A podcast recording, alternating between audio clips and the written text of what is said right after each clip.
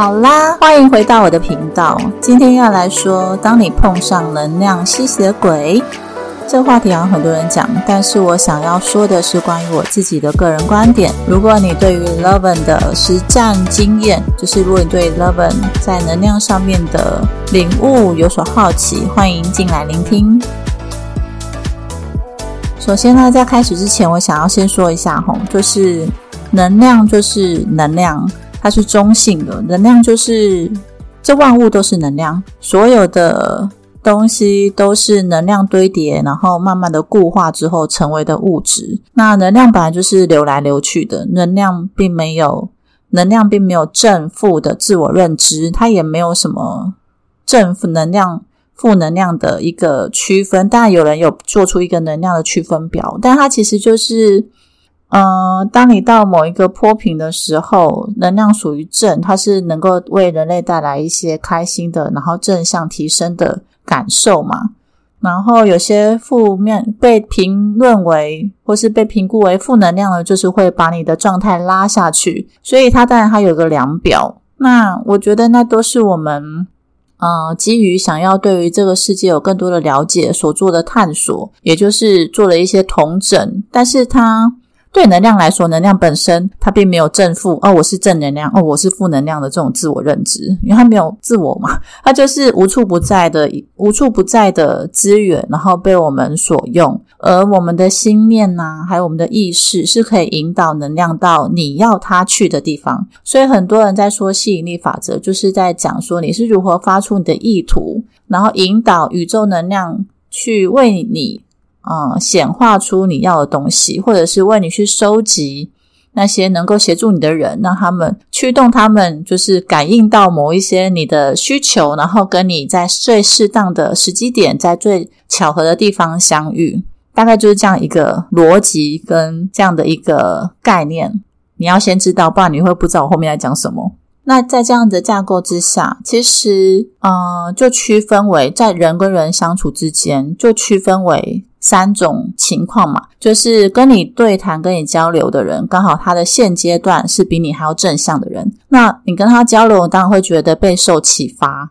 然后他能够给予你滋养，你甚至在结束之后都还会非常开心，然后觉得心情很好、喜悦，然后感觉很想要再跟这个人再次相遇，然后这是第一个可能性。那第二个呢，就是他可能现阶段的能量跟你是持平的人，所以你们相处的时候。没有太多的波幅，你不太会觉得心情不好或是心情好，其实没有太大的感觉，因为你们就差不多。第三种情况就是跟你现在交流或是跟你对话的人，他现阶段能量是比你还要低落的人，那你可能就在谈话的过程当中，可能不到五分钟，你就开始觉得你好像。能量都被吸走了，你感觉你好像很累。而所谓的吸血鬼，就是能量的吸血鬼，就是让你感觉就好像是被鬼吸了很多血的状态。你好像失血过多，你开始觉得昏眩，感觉疲惫、焦虑、烦躁，听不下去，甚至可能会引发你内在某一些心情负面的情绪。但其实后面这个负面情绪的部分，是我们要自我整理或是处理的。他其实跟对方无关，对方就是有可能对方就是在这样的状态，然后刚好跟你同频共振的。所以当这个情况出现，的时候你或许需要的是去反思，说：哎，为什么我现在有这个情绪？但这个部分在后面，我要先讲前面的，就是你可能原本心情很好，可是刚好遇到了现阶段能量比你低落的人，跟他对话会让你觉得你好像正能量都被吸走了，你开始觉得疲惫，你开始觉得焦虑，想要切断这个对话，你开始觉得烦躁，不想要再聆听对方的故事或对方想跟你说的话。有的人甚至会让你有那种好像，嗯，经过这一次的经验之后，然后到下一次你又看到对方来电想邀约你出去的时候，你可能连手机只看到啊是这个人，就想要拒绝的这种直觉的动作出现的时候，它其实都是你的身体为了要保护你给你的某一些讯号。那你就要去想，为什么我会不想接？好像跟这个人每次相遇的时候，他都在对你抱怨，然后你就开始有一种自我怀疑，说，哎，我是不是长得很像？什么牌子的垃圾桶？所以这个人才会一直不停的找你倒垃圾嘛。所以，嗯，当你有这样的自我怀疑的情况的时候，它其实都是一个很好的自我检视的方向。就是你可以去好好想一想，诶，当这样的人出现的时候，为什么你没有办法成为支持他的人？你开始会好像一直不停的被消耗，而没有能量再自动充足的补回来的感觉呢？那这时候你可能就要去检视，说是不是你身上有一些状态刚好。被对方勾起了，而那是属于你自己的。所以，当你们的对话已经结束，或甚至已经呃物理空间都已经隔离了，比如说你已经离开现场了，或者是他都已经你都已经回家了，回到你舒适的地方，可是你还是觉得觉得疲惫，你的能量没有被自动冲回，你甚至还一直在想着刚刚的对话，你可能就要想说，那你是被勾起了什么？所以，嗯，我想要做这个主主题，主要是在讲关于自己的部分。那我们接下来来去说关于能量吸血鬼的状态，它会分两种，一种就是暂时的，就是只是刚好他正在对方正在经历一段艰难的时期，每个人都会有这样的时期，像我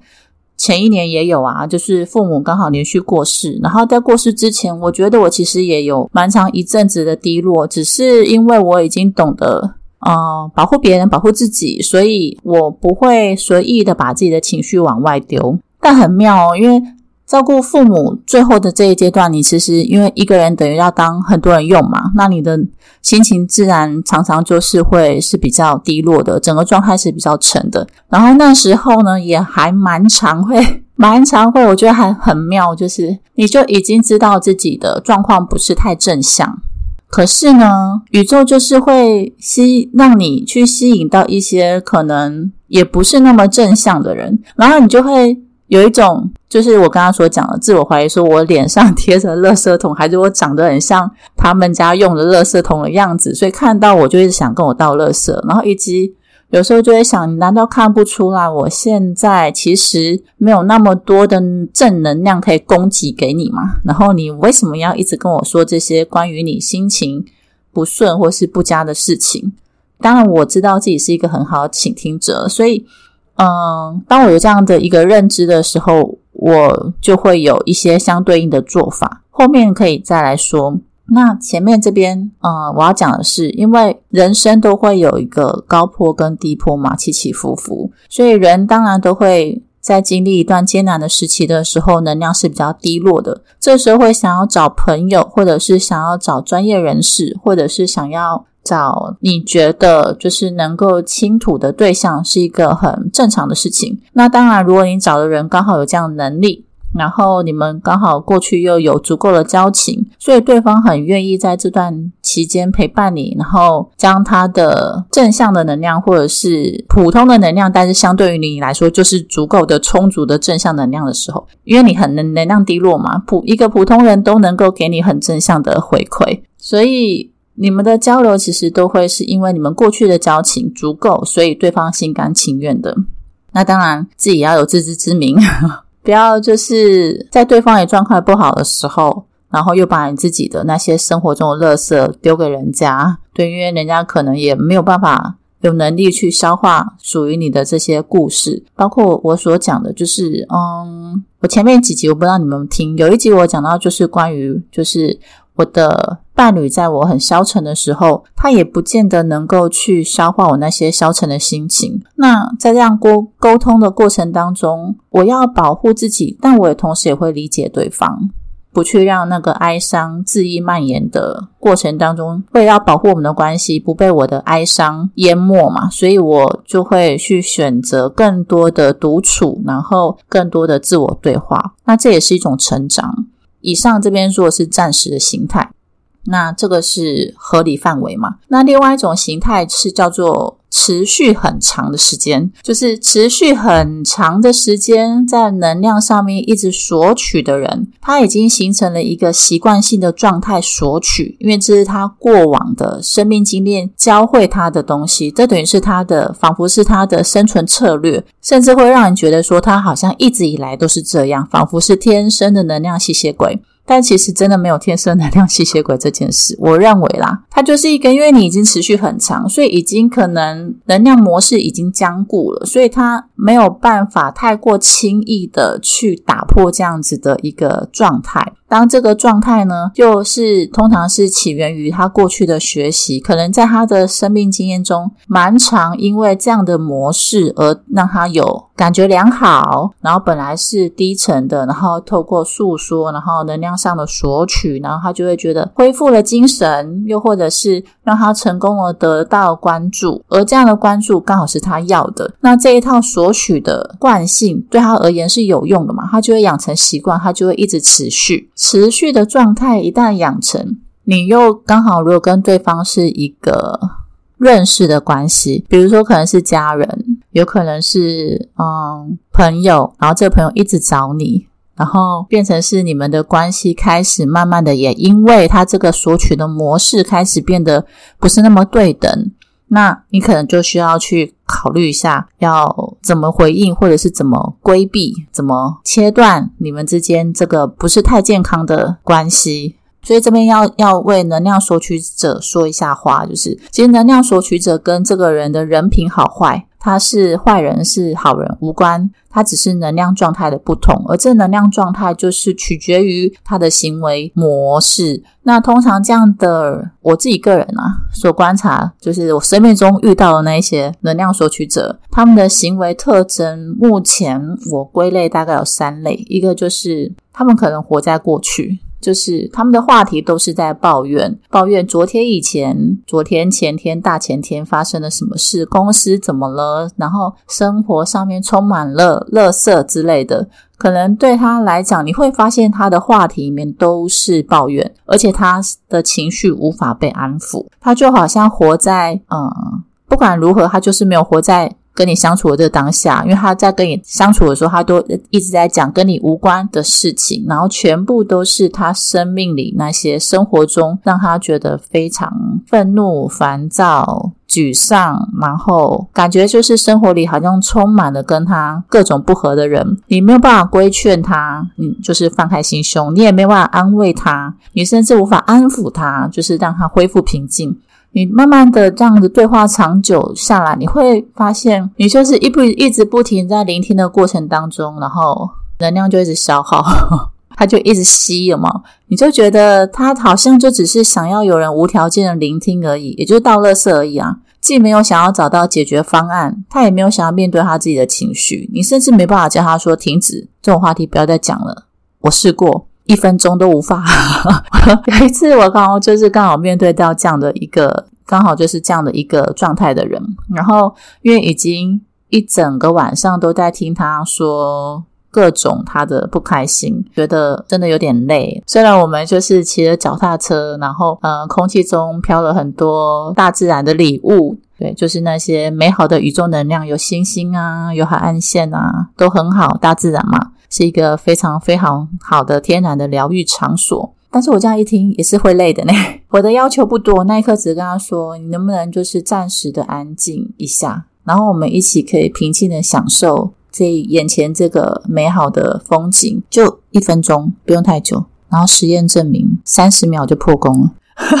他没有办法停下来，他就是没有办法，在他的习惯里，他必须要一直要，他必须要被关注。他必须要倾吐，而这已经如果是他的惯性模式，或者是说，呃，精准的说，如果你跟对方之间每次见面，他都是这样的模式，他可能对别人面前不会哦。当然，对他来讲，可能觉得说，因为别人他不会听他说这么多嘛，或者是别人他不够信任嘛。对，能够被信任是一件很好的事情。但是呢，我会建议你，就是也学着去信任对方，有他独立的人格。他不见得一定非得要在你这边得到安慰或是聆听，才能够有能力去把他自己的生活过好。他肯定是有能力的，只是如果你一直去默认这样的一个模式，那其实你们之间的关系会越来越变得不是那么的健康。因为首先他就已经用行为慢慢的在你的心里堆叠出这个人好像是一个不开心的人，然后呢，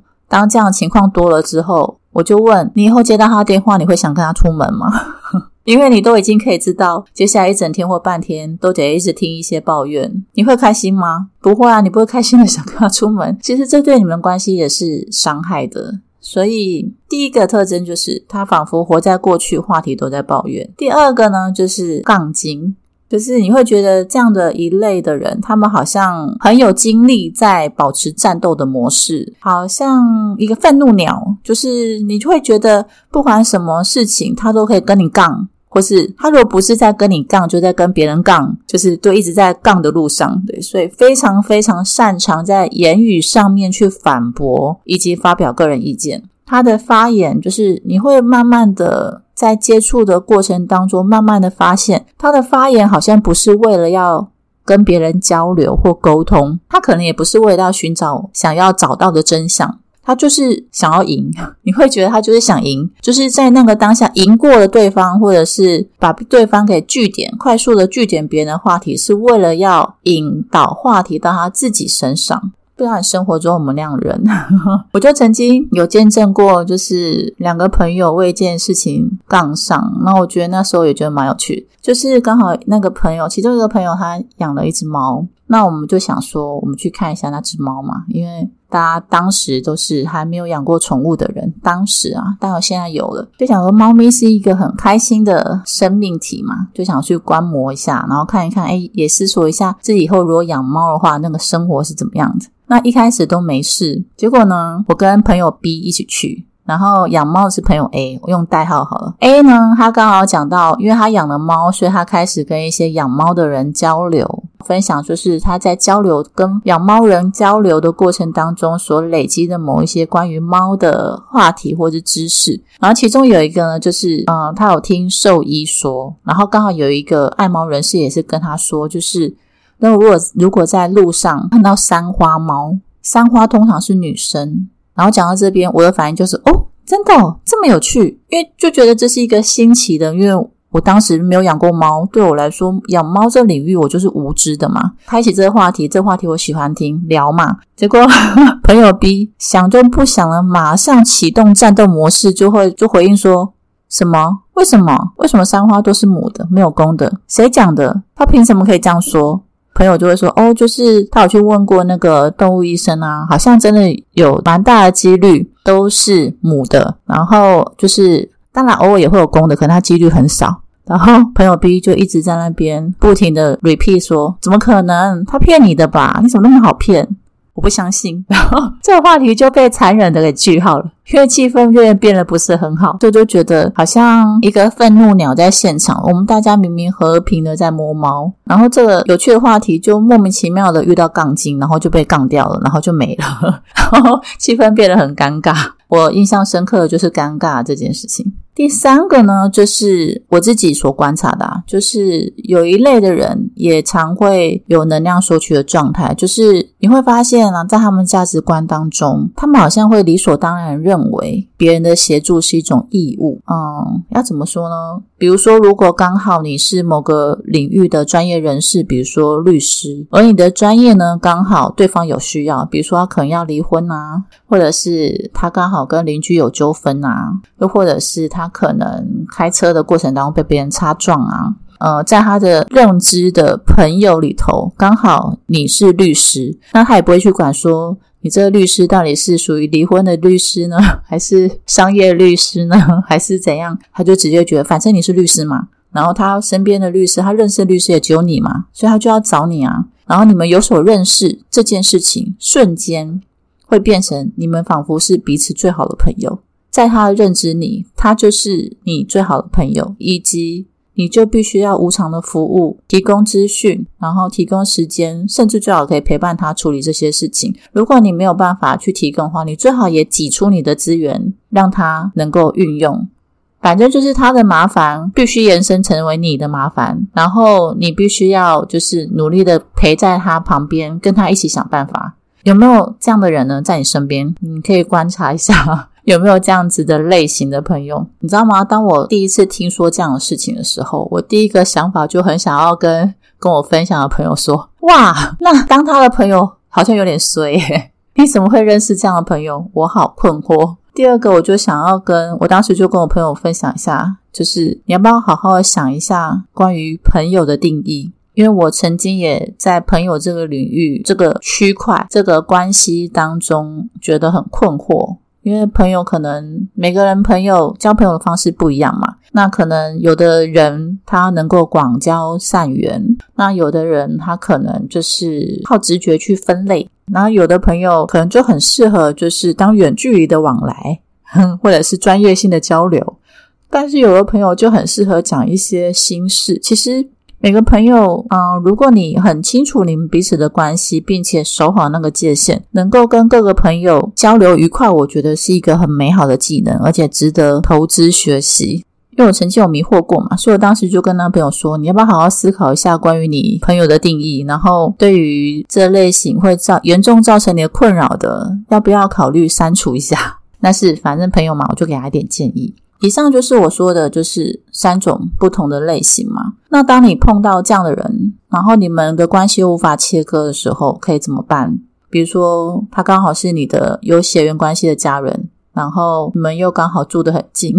然后你可能又还没有成功的独立，所以你必须要每天面对这个人。我们要如何跟对方共处？我以下分享我的个人经验哦，就是我整理出来的一些心得。首先，我们在心态上，第一个层次就是心态上，你可以保持三个原则：第一，尊重，尊重包括了尊重自己、跟尊重对方，以及尊重你们之间这个切不断的关系。也就是你知道这个关系切不断嘛，你也没有办法去避免。我们请保持在一个不去攻击对方、不去嫌弃对方、不出恶言，然后保持微笑，把自己的生活过好，把自己的心态守好。心态守好的意思就是，每天你起来的时候，告诉自己这是我美好的一天；每天结束的时候，告诉自己我结束了我美好的一天。保持你的心情上面是非常愉悦的，因为你要照顾自己啊，照顾自己是最重要的。然后在这样的一个状态之下呢，其实当你把自己的频率照顾好。慢慢的，这些跟你频率不合的，他们其实会用很神奇的方式自动消失。我这样说的时候，你可能会觉得说啊，怎么可能？我们用脑袋想的时候都觉得不可能。可是你可以先试试看，先不要当一个杠精，先试试看。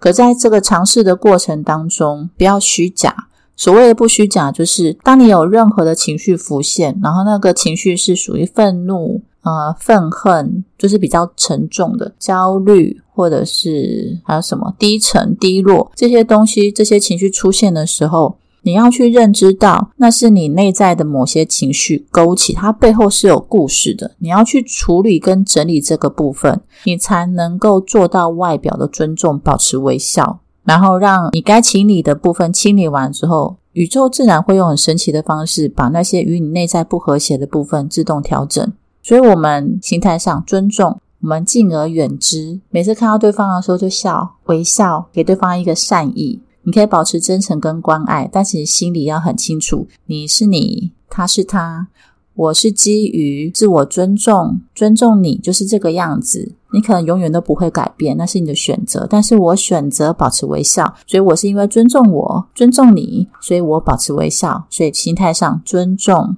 第二个心态，祝福对方，就是你可以在心里，或甚至你可以说出口，就是看到对方的时候，哎，祝你拥有美好的一天。然后我不是说去问人家说你今天过得好吗？我没有要你这么做。你这样做的时候，等于是开启了一个无限延伸的话题，而且这个可能会成为一个论文，就是对方可能会给你很多申论题，然后不停的延展延展，然后你可能就很多时间跟精力就被他绑住，然后耗在那里。我说的是，你可以就一句话。我今天过了很开心，祝你拥有美好的一天。又或者是你觉得开口可能会让对方就是觉得，诶，你好像要跟我说话，所以可能又引起对方滔滔不绝的话，那请你就在心里祝福对方，保持微笑，祝福对方，祝你拥有美好的一天。为什么这么做？我后面会解释。但我先讲完心态三，第三个就是信任。你在心态上面要信任，你跟对方都是完整的、独立的个体。所以，对方有把他自己的人生过好的义务，那是他的责任。而你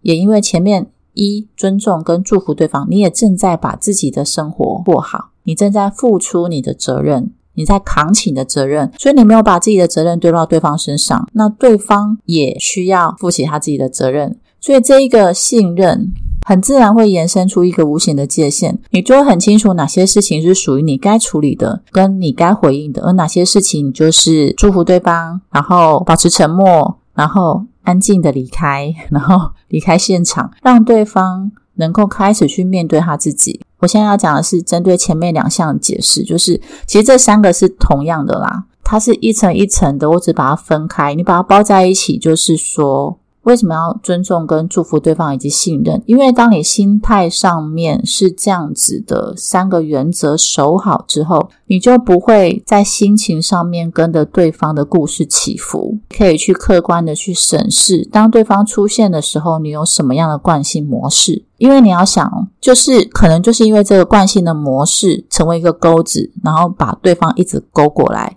什么样的惯性模式？比如说，你会不会已经被？这段关系训练成，你看到对方你就开始想要生气，或是你看到对方自动连接的，就是一种哦，看到他好衰哦，就那种想法。而这个想法会引动你不舒服的情绪，而这个不舒服的情绪，它可能会连接到你过去跟这一个人或跟其他的类似的人的某一些故事，而这故事被你的身体还有被你的意识还记得，而这些是需要清理的。所以看到你的惯性的模式，你就会告诉你说：“OK，今天是新的一天，我可以用新的模式来去面对。新的模式是什么？就是祝福对方，祝你拥有美好的一天。因为我要开始享受我美好的一天，信任，信任对方会把自己的事情顾好，因为我会把自己的生活顾好。这是一个有效的心理上面的切割。再来呢，在认知上，诶，我还没讲完前面，还有在能量上，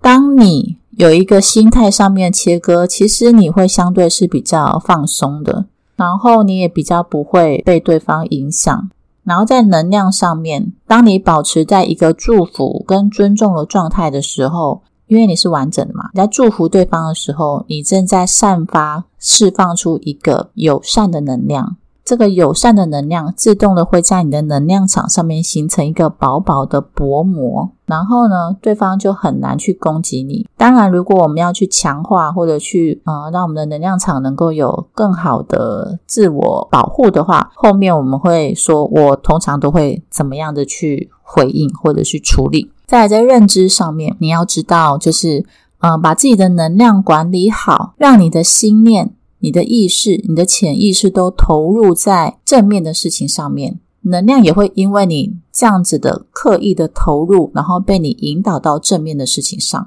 你正在灌溉正向的事情，你正在投资你的能量在正向的事情，也就是你觉得美好的那一些人事物。也就是说，如果你想要让你自己的生活提升，离开你现在的状态，过得更好、更向往的、你更喜欢的，那你当然要。你的心心念念、所思所想，都要去想那些美好的人，他有什么特质？事情是一个什么样子的状态，或是一个有什么样的规律？物品它长什么样子？你总要去想吧。你不断不断的去想，然后宇宙才会知道哦，你要这个；你的潜意识才会知道哦，你要这个。然后你意识也会更加的清楚，你到底喜欢什么。然后这一些。能量上的投注，思维上面的投注，也会协助你更加去区分出你的偏好是什么。它能够慢慢的形塑出，那你现在需要付出什么样的行动？而你这样的行动，你正在做的过程当中，如果你感觉很好的话，会更加的认可你前面所投注的那一些美好的想象。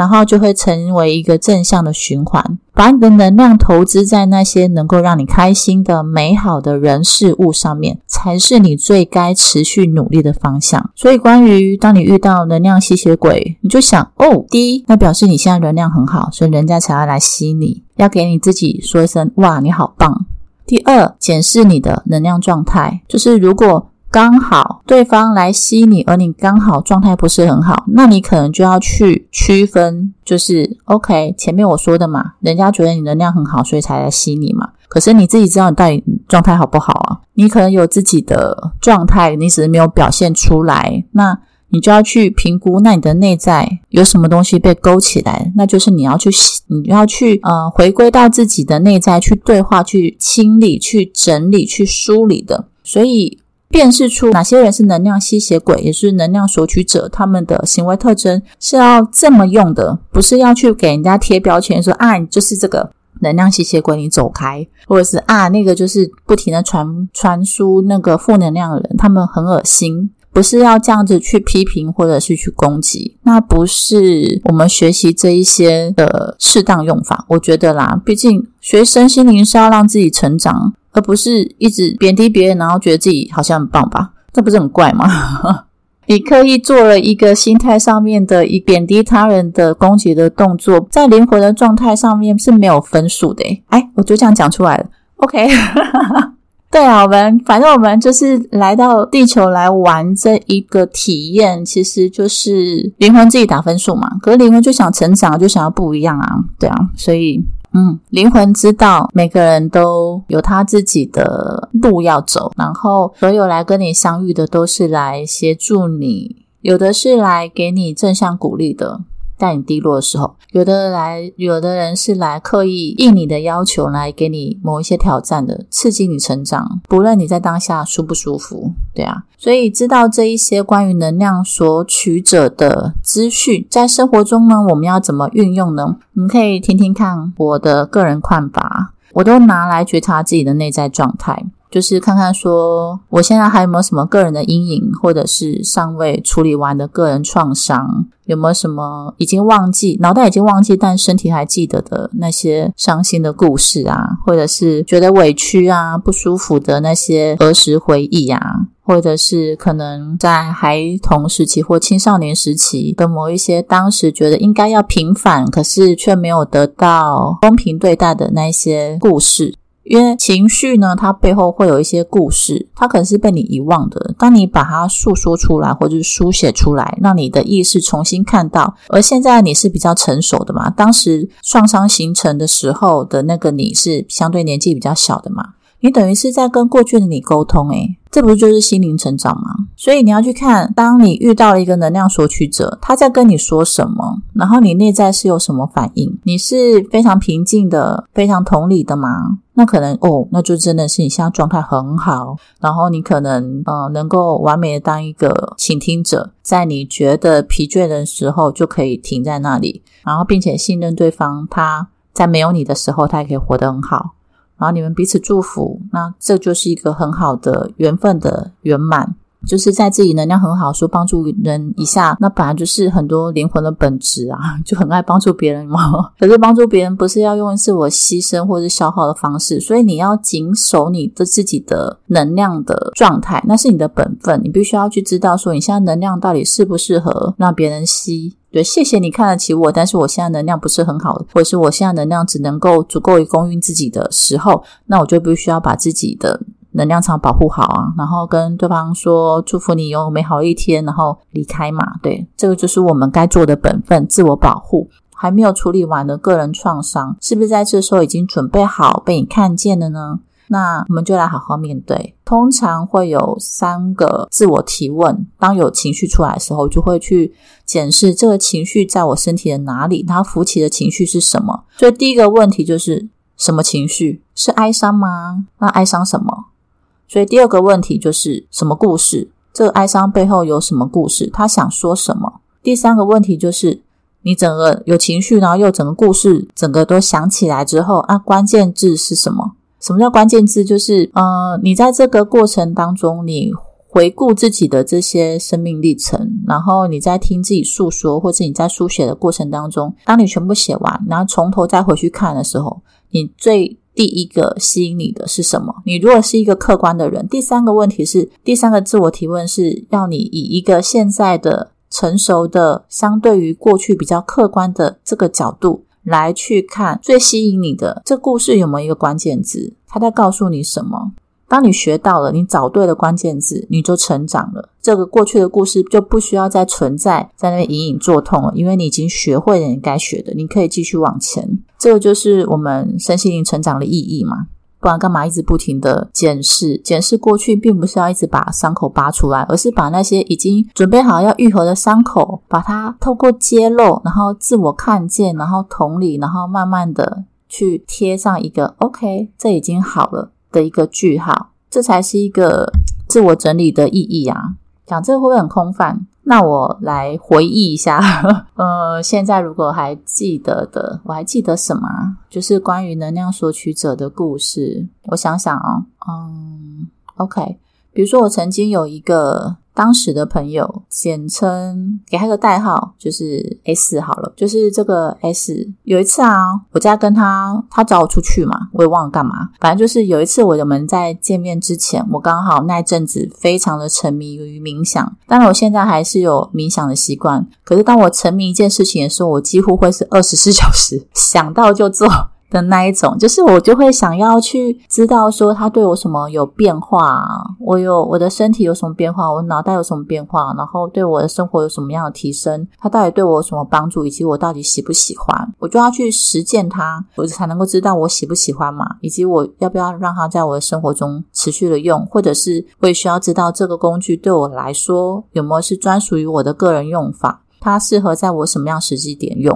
因为听别人说那是别人的故事、别人的经验，跟我无关嘛。我总要去知道自己喜欢怎么怎么用这个东西，我日后需要的时候才会知道有这个工具，那可以拿来用，因为它很好用啊。我的想法是这样，所以那时候沉迷于冥想的时候，我刚好在出门前，我在冥想关于金钱这个主题的冥想。我还记得我那时候就是在冥想过程当中问我的高等自我，就问我高我说，就去问说关于金钱的这一个主题，有什么是我当下需要去明白的？他能不能给我某一些我可以好好的消化吸收的字词，让我能够理解？然后当时呢，他就给了我一个句子：金钱呢是个人才华的展现，它其实就是你就是展现于外的一种经验，大概是这样的一个句子。然后那因为我那时候就非常困惑嘛，我觉得他给了我句子，但没有给我解释。阿我听不啊，所以我就带着这个困惑，然后就是跟朋友相遇的时候，那因为当时这朋友很喜欢跟我聊身心灵的东西，所以我就会很自然的就会跟他就是说，哎，刚刚出门前啊，我做冥想后，我就是有收到这样的一个讯息，对方就很妙，他的反应就是说，哎，金钱哦，他刚好对于金钱这个议题非常非常的关注，他也想要知道。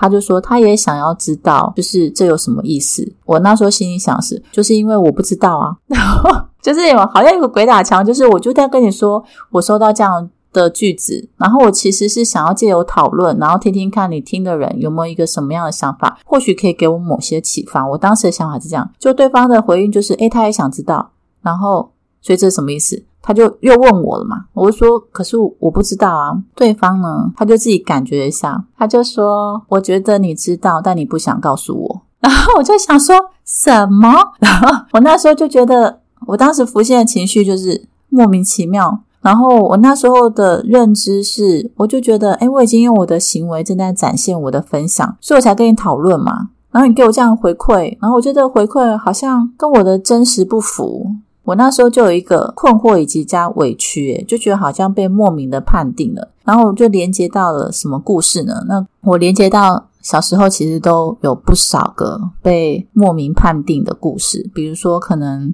那个国中的时期，某一某一个年级，国中老师可能在黑板上面背对着我们，然后在黑板上面书写东西，然后可能我旁边的同学在跟后面同学在丢纸条，然后刚好老师回过头的时候，纸条刚好丢在我身上，然后我长得很高嘛，所以老师就认为是我丢的，我百口莫辩呢。其实我说我不是，同学也都说我不是。但老师就觉得你是我那时候就觉得好衰哦，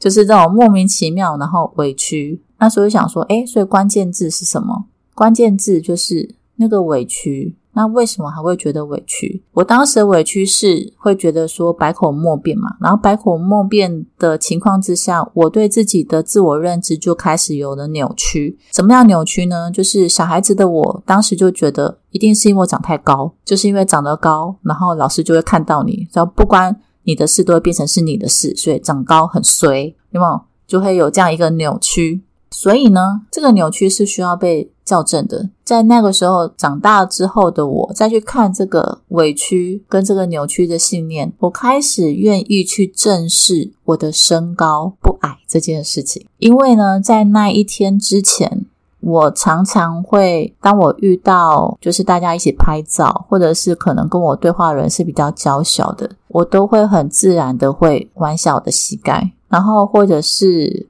可能平常走在路上，呃，如果是跟同学一起交流的话，而同学刚好坦白说能够跟我这么高的没有很多啦，但我已经一七零以上嘛。当然现在孩子都发育比较好，现在比较没有这样的情况。可是在我在过去的那个时候，呃，成长过程当中，我一直都是比较高的嘛，所以好像就会有一种自我的暗示，就是我长那么高是错误的。所以当这样的故事被抓出来之后，诶，我当下就判定对方的评语其实与我无关，甚至我可以在心里感谢，就是诶，还好有这样的一个对话。然后勾起了我的情绪，然后让我能够去找到已经忘记的这一些片段跟故事，然后再去校正我的信念。我从那一天之后，我开始可以穿短裙，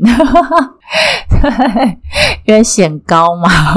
然后还有就是，也不再去觉得说自己身高不好，然后呃站的可以直挺挺的，在跟人对话的时候也比较能够侃侃而谈。不然，根据我的自我观察，过往的我很自然的会想要把自己缩小。我有看到就是自己的在身形上面的改变，因为我站的姿态会不一样。之后遇遇到我的朋友或者是嗯所认识的朋友，都会对我有一个新的印象。就是我是一个有自信的人，我觉得大概就是从这时候开始，就是我没有再攻击自己的身高。那还要再讲别的故事吗？其实要讲故事很多，但我希望能够，我希望这些故事能够对你们是有启发的，就是你也能够去回忆一下，当你遇到能量索取者的时候，诶，它勾起了你什么？然后你是否能够去判断哪些是与你有关的，有些哪些与你无关，然后做有效的切割。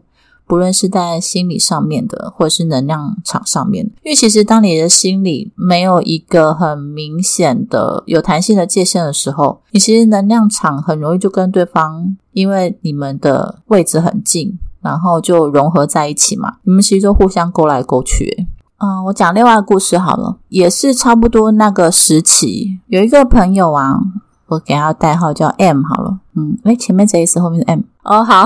反正就是 M，没有什么太直接的关系，就因为刚好对。然后这个 M 呢，他不停的，就是某一天他就找我出去嘛，就那一天就好像我一直没办法回家，因为一开始是约中午。然后中午吃完中餐之后，那对方就约，不然再来逛街。逛街逛累了之后，然后就又下午茶嘛。下午茶结束之后，又很自然又是晚餐。然后在整个的过程当中，你就会开始觉得说，对我来说，开始慢慢变得有一点冗长。那个冗长的部分，会是你开始发现之间的对话有点不平衡。就是大多数我都是在聆听嘛。话题结束，你偶尔提到自己的观点，或者是你想要分享一下最近的生活，诶都会被打枪诶，基本上他已经从中午一直讲讲到下午，然后到晚餐时刻，我想应该也累了吧。我想说，那刚好现在也讲完，那饭又还没吃完，不然我来讲点话好。我那时候就想，我来讲点话好。那一阵子刚好在跟妈妈修复彼此的关系，对于亲子之间的那个爱的连接有了更多的体会。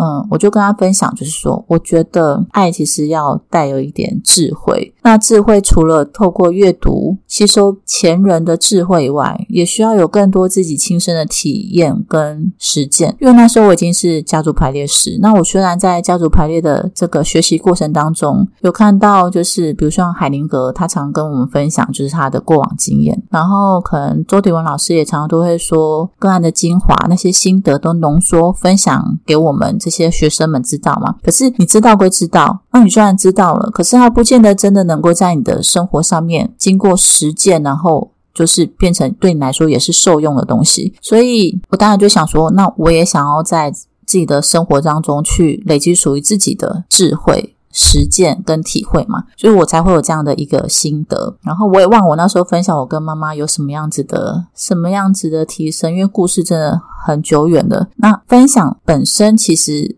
是很中性的吧。我也没有攻击到对方，就是我没有去攻击自己，我也没有攻击妈妈。我觉得整个过程都很有爱啊，然后也没有攻击到对方。我当时这么想的，没想到这一种就是经验式的分享也会被打枪。那他当时说什么，其实我也忘了。我只是 印象深刻的是，我我那一刻觉得有一种我聆听的这个人一整天，我一直都知道自己是一个很容易听到人家说故事的人。就是那好像就是一个磁场，从幼稚园啊、小学都在听朋友说他们心情故事，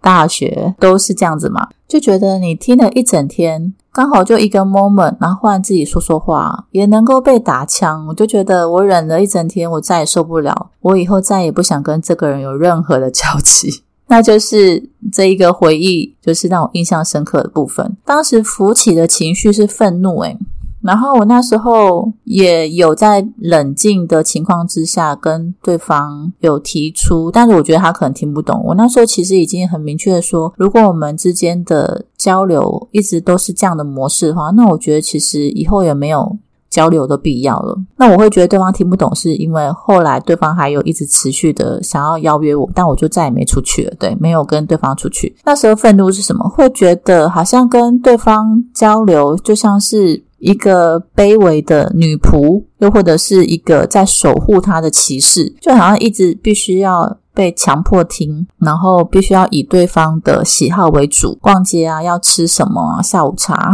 都他在选的嘛。然后位置啊，他如果不高兴，我可能觉得诶这个位置不错，他可能觉得这个位置不好，然后就必须要配合他嘛。所以在整个过程当中，就好像在公主出巡，她就像个公主，而且是一个有脾气的公主。对我而言，我会觉得。我的友谊是平行的，也要去考虑到说，那我们之前的交集，就是对于这个友谊我所付出，那你到底付出了什么？我开始会这样去思考，然后我们彼此这种交集的方式，我再也无法认同，所以这个愤怒呢，那我有这样的反思，然后连接到过往的故事，就是，唉，只能说我年少轻狂，就是我第二个名字，如果想要。听我的名字的转化，请去听我之前的那个关于名字很长很长很长的故事啊！我第二个名字的时候所遇到的朋友蛮多，是这样子的一个状态，然后也是因为这一个故事那一天的这样子的情况。让我去反思关于我的友谊，我开始去思考，在我那个那个阶段的友谊关系里，我到底有没有存在平等的关系？就是到底有没有能够互相尊重、可以平等交流的朋友？当时的关键字浮起的就是界限，也就是从那一刻起，我开始去清理自己的状态。非常认真的清理，清理就是整理我的房间，光整理房间就好几次，然后整理我的文件，也顺便整理我的脑袋，然后整理我的关系，整理我的内心对于友谊的认知，并且梳理过往那些在朋友关系当中的那些卑微啊，还有就是曾经觉得被孤立的感觉，以及想要融入人群，然后讨好各种不同价值观的那一种界限不明的关系。也是从那时候开始，我去认知到关于因为水瓶座嘛，然后从小就是很妙哦，大家都很爱跟我讲心事，然后又跟我讲秘密，可是也很喜欢在我身上贴标签。其中一个标签就是外星人，就是好像就会觉得我是一个特别的存在，然后也没有去问我愿不愿意。当然啦，我我就是从那个时候开始去整理跟反思之后，然后接受，真的我接受了外星人的这个标签，我就开始想，OK。反正不论我要不要融入，我始终被认为是怪的嘛。那我不如就不要融入好了。对，那时候想法真的是这样，而且很妙哦。我就想，OK，都觉得我是外星人，可是我不觉得我自己是啊。但你们觉得是，那就是啊。就我尊重你们的想法嘛。那我也没有想要配合。从那时候开始，我就不再配合。然后当我开始没有想要去活得像别人期待的那个样子，也没有想要努力去融入人群，也没有想要就是在过多的散发我的友善。我的生活一片豁然开朗，我反而开心了。我活得开心了，是因为我不再在乎自己有没有朋友。我想说，没朋友就没朋友，反正嘛，我有我自己。然后我也去认知到，我对所有朋友的期待，我对朋友的所有期待，都可以收回来期待我自己。因为我开始去发现，哎，我们如果合理或是客观的去问这个问题，你会发现答案只有一个，什么问题？就是什么样的人能够二十四小时跟着你，然后在你都不说话的情况之下，都知道你所有的心情，就不用讲话，他就可以知道你在想什么，然后给你你要的，有能力给你你所需要的是谁？啊，只有你自己啊，是不是？我就突然间就会觉得。对啊，所以我真正的要去重视的最重要的朋友是谁？要经营的朋友是谁？是自己。当我就是这么做，就是毛起来这么干，就是沉浸于在很开心的跟自己交朋友的过程当中，我就发现我开始有了能够跟我持续交流的朋友。就从那时候开始，所以这个故事对我来说印象深刻。虽然我现在是因为回忆，所以有些细节都不记得了，但重点是就成长啦。然后，因为现在讲这些，因为不记得，是因为也已经印象模糊了，因为就不在乎了嘛。对啊，就处理完不在乎了。所以这个就是一个我当时有效的运用这三个步骤，就是第一个问什么情绪，第二个这情绪勾起的是什么故事，你还记得吗？他在跟你说什么？所以第三个他在跟你说什么，也就是关键字是什么？我觉得透过这三个。自问，然后当然不见得是在当下就能够很完整的理清。嗯，现在能够这么完整的说，是因为我就整理好了嘛？那我当下其实就是去观察，其实这个理清的过程不短，有些甚至要一个月，因为可能就是会一直看这个故事，然后非常深刻的去体悟。嗯，那个心情就是因为你是你生命中最宝贵的人。你是你生命中最宝贵的人，所以你要花很多的时间跟自己相处，然后认识自己，然后你要认识你自己的情绪，因为那都是跟我们自己有关的。你总不会期待自己生活中有各种可以勾动你个人创伤的故事吧？那这样日子还怎么过啊？拜托！所以当然就是要好好的自我珍惜，用一个要呵护自己的那种心情，把自己奉为生命中最重要的贵宾，有吗？你才是你生活中最需要在乎的公主，好吗？如果是男的，你才是你生活中最需要在乎的王子，好吗？我当时就这么做呢，分享给你们。在能量上面，你可以怎么做呢？其实有很多招了，我就分享一些我还蛮常用的，觉得很好很好用的，但它都很需要一些想象力。所以以上我分享的方法比较适合想象力丰富的人。那不然我再生一，我再加一个，就是不需要想象力也能够做的。好，那就这么做。第一招呢，召唤天使法。如果你刚好是天使疗法的学生，那请用这个方式，你们可能会更快的上手。召唤天使，我们天使其实无处不在嘛。那我最喜欢叫的就是大天使 Michael。我最喜欢叫 Michael，对。然后召唤天使，你可以去事先搜寻一下，就是大天使有哪些，然后你可以选个跟你直觉上面你觉得比较贴合的。那我还蛮常整组叫出来啦。最紧急的时候，我最常召唤的就是大天使 Michael。那 Michael 它它的能量颜色是白色。然后他会拿一个白色的光剑嘛，所以当你可能觉得情况呃需要被额外的能量祝福或者加持的时候，都可以这么做。比如说你可能刚好遇到一个能量索取者，那你刚好在那个状态之下，你正在被大量的消耗，然后你可能短时间之内也没办法离开现场，那你就可以在心里，你可以看着对方的眼睛，但是你在心里就是开始做一个有效的切割，在心里跟自己说，就是发出你的意图啦，在心里先说。大天使 Michael，我现在需要你，请你帮忙，就是恢复我的能量平衡，并且切断我与这个人之间现在的以太能量锁，或者是你不知道以太能量锁是什么，就说我想要先切断现在与这眼前这一个人之间的能量锁。嗯，就是去想象，然后大天使 Michael 出现，然后你大天使 Michael 用白色光剑切开你们之间的连接。OK。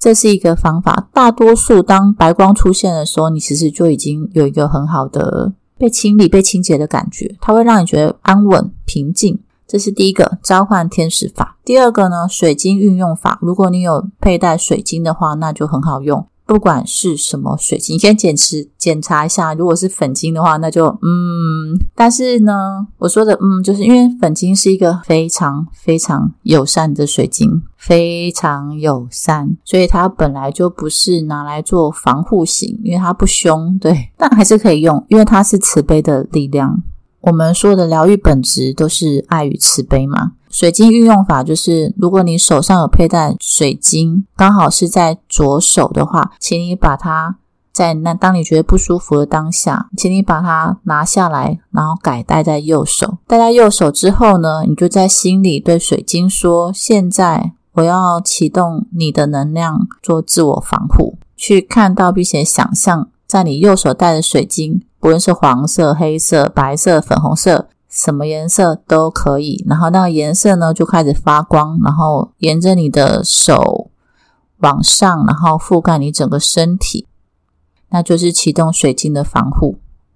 好，第三个颜色阻挡法，颜色阻挡法它其实去呃参用的就是你的脉轮的能量，就是因为对方正在能量上索取嘛，所以你要防护，那你就要我们的那个海底轮。是红色，请你呢如果你喜欢，就平常有在运动人，运动的人最快，因为你平常就是跟你自己的身体是已经有有效的连接，你身体本身就是一个很强悍的载具嘛。你有在训练它，所以它其实很强，它的生理能量是很强的。所以，如果当你觉得被消耗，请你呢就会用这个方式。如果有在健身的话，有在持续的运动，你觉得你的身体还不错的，就可以用这个方法。当然，你可以三个方法都用，OK 的。嗯，当你觉得不舒服，你就告诉自己，我现在要启动我的生理生理防护，然后呢，去看到并且想象你从头到脚整个的皮肤、身体的皮肤的外层有一层厚厚的红色开始去覆盖。如果你觉得这样子的一个连接，拳头从从头到脚完全都是没有缝隙哦，你就可以一直专注的在跑这个颜色。然后呢，如果你觉得这样的防护还不够，你可以再加一层橘色，所以在红色的外面再加一层橘色，就这两个就好，因为这是跟身体最有关的。要用到黄色的话，嗯，我不会用黄色在这种时候，因为我觉得黄色是个人力量，我个人力量那么珍贵，我才不要随随便便的就把它拿来做防护，那是我很珍贵的东西，所以我不会这么用。但是如果你想要把各种颜色加上去，其他脉轮都用起来也行啊，只是因为我通常只会用红色跟橘色，因为那就是跟身体最直接、最连接的脉轮嘛。对啊，那你用到了浅蓝色喉轮，所以你要呛它吗？还是怎么样？你如果用了喉轮，可是一直不对对方表达拒绝，或者是你没有办法有效的跟对方 say no，然后那你其实用蓝色也没有太大意义啊。嗯。然后，如或者是你用那个紫色顶轮能量，我会觉得那缓不济急啊。因为如果对方是一个灵性能量有敞开、有启动的人，他应该早就知道，他早就在你觉得焦虑的时候，早就应该要闭嘴了。但一直都没有，就表示他不是这一块的啊。那你为什么要启动你珍贵的顶轮？我们就是什么样的吃哪一套的人，你就用哪一套来阻挡，就这么简单。第四个叫做呼吸冥想法，它可以适用于就是没有在身心灵做任何的学习，但是又想要有又刚好听到这个频道，然后想要有所防护的人，你就可以用呼吸冥想法。呼吸呢，你可以在吸气的时候很简单，你就你就去想象你吸气的时候吸入很多白色的光，吐气的时候将你身体体内那些灰色的、黑色的杂质都吐出去。吸气的时候吸入白色的光，吐气的时候将你体内的灰色跟黑色吐出去。吸气的时候一次一次吸入更多白色的光，然后去看到那白色的光将你整个身体、你的内在都充满了。然后吐出去的时候，那灰色跟黑色的慢慢的变得比较灰，没有之前那么黑，也就是白色的能量正在清洗你。你就是持续的保持吸气、吐气、吸气、吐气，然后让白色的能量，也是宇宙能量更大的整体来协助你，直到你觉得平静，那就是你的内外在都已经被白色洗干净了。这四个方法我还蛮常用的，很好用。要注意的是，当对方还在你的面前，你启动了这样的能量防护的时候，其实对方可能会立刻感知到。然后呢？如果他是一个非常惯性的能量索取者，他本来就是已经下意识，就是潜意识中，就是有了目的，是为了要跟你继续连接，可以吸引的能量嘛？他就是要索取嘛。所以当他感知到的时候，他可能会呃突然间发作。什么意思？就是突然间对你发怒，或者是突然间在身体上更贴近你，你就发现他突然间靠近了。就本来可能是。一个桌子隔着你们，他可能是坐的。大家突然间站起来，然后朝你靠近，或突然间要握你的手，那都是一个，都是一个他感觉到你启动防护，所以他想要去打破你的那个防护的动作的一个动作。这时候千万别上当，你不要因为对方对你发怒，或者是他想要你的关心，就开始觉得你做错事情，或者是觉得自己有愧疚感啊什么的，都没有必要。你就是相信对方是有能力可以处理自己议题的。然后你只是在做自我保护，请信任对方绝对有能力可以处理自己的议题，并且在他准备好要面对自己的真相的时候，绝对可以得到他所需要的一切一切的帮助。而这个帮助他的人，或许是未来的你，但绝对不会是当你在感受不佳的情况之下的你。你要知道，当你感受不好，或者是你自己的情况也开始好像被拖下去了，这绝对不是一个协助他人的好时机。所以上面的四个方法分享给大家。那如果你还能够做的更多的话，我觉得第五个就是离开现场，这是一个最直接的方式。你必须要离开现场，那你可以用比较合理的心平气和的方式去离开。比如说，你可以说：“哎，我需要想一想关于刚刚所说的事情，或者是我刚好现在有跟别人有约，所以现在可能没办法听。”这也都是一个很好的方式。那当然，聆听本身就是一个很好的释放。好，以上关于能量吸血鬼的部分，这是我想说的话。再次邀请，如果你特别想知道某个主题，或是想分享你聆听后所启发的经验或共鸣，欢迎写信给我，说说你的故事。我的 email address lovenlin at gmail.com。想要预约个人咨询的，请写下你特别想厘清的主题或困境，欢迎来连接，让我们一起每天每件事都越来越好。